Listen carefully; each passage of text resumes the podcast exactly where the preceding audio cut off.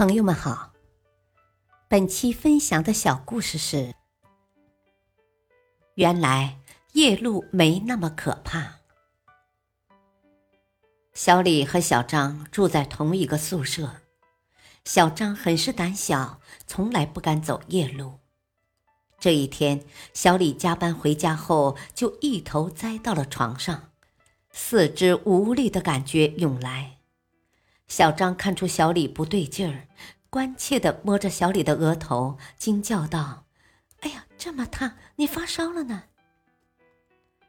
哦，是吗？”小李想起自己早上上班时淋了几雨，一天都不舒服，果然是生病了。啊，家里也没有退烧药啊！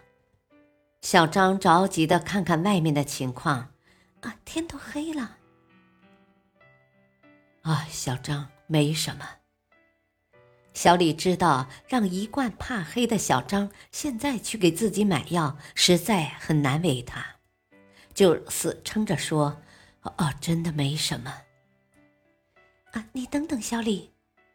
小张下了很大决心的说：“啊，我去给你买药。”啊，不用。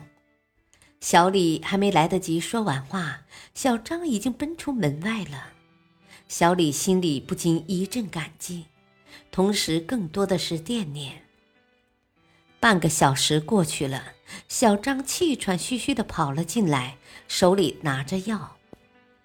啊，真不好意思啊！小李挣扎着坐起来。哦，你一直怕黑的。哦，啊，没事。小张笑得很开心的样子。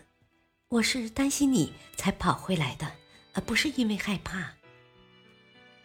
他的眼里闪耀着兴奋的光彩。哦，原来夜路没那么可怕。大道理，我们常常感慨自己遇到了那么困难的事情，认为那是无论如何也做不到的。我们常常惊叹别人克服了那么艰辛的境况，认为那是超乎想象的成功。